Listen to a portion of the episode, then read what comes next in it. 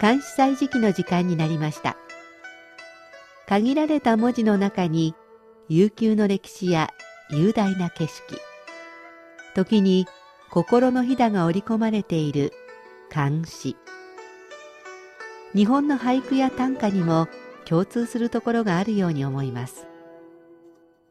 読むたびに聞くたびに理解が深まったり新しい発見があったり。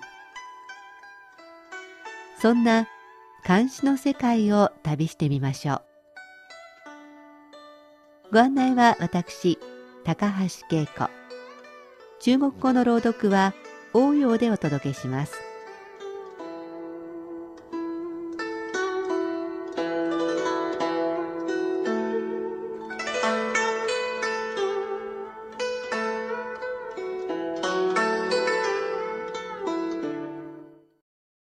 4月も折り返しまで来ました。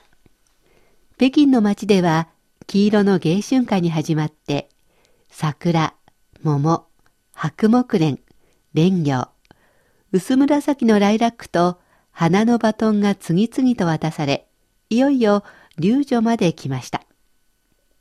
街中を歩いていると、ふわふわっと白いものが舞い始めました。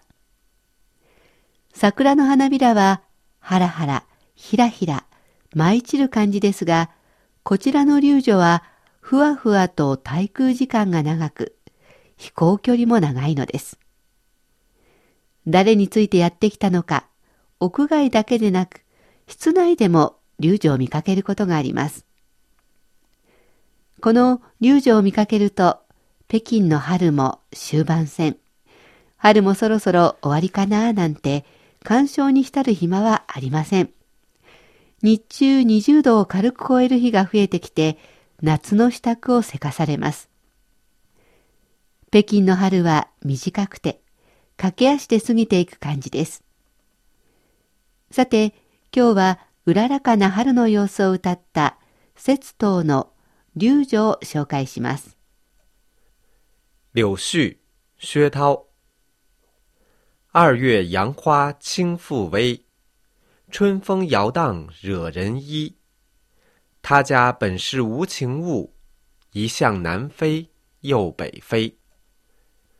流女節刀2月8日慶またび。春風揚灯して人の衣を引く。彼も本当これ無常のもの。一向に南に飛び、また北に飛び。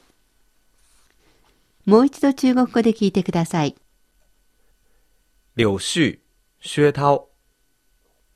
二月杨花轻复微，春风摇荡惹人衣。他家本是无情物，一向南飞又北飞。ふわふわ軽くて小さな柳の花、流女。春風にゆらゆら揺れて人の衣につきまとう。元を正せば情なき草木の実。昔から変わらず南に飛んだり北に飛んだり。作者、節刀を紹介します。唐の時代の代表的な女流詩人、長安、現在の西安の人です。幼い頃、父と共に四川に入り、生徒で芸や容姿が優れた芸者になりました。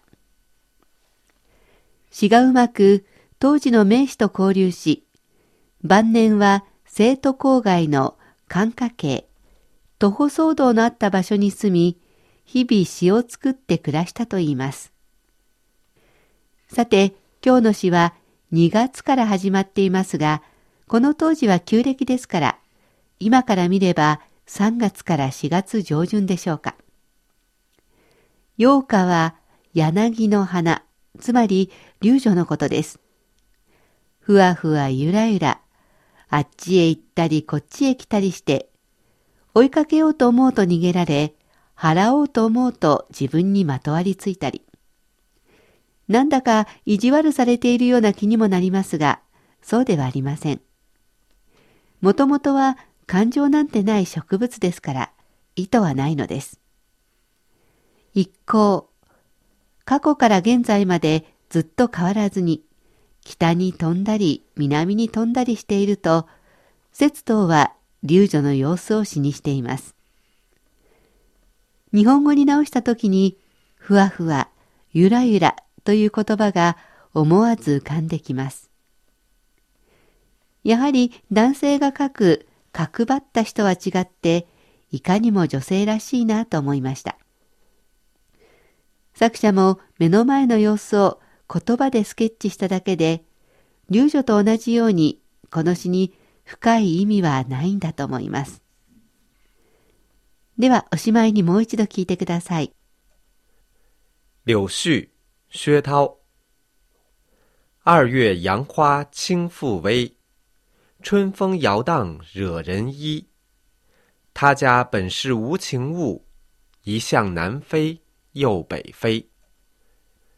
流女、節刀。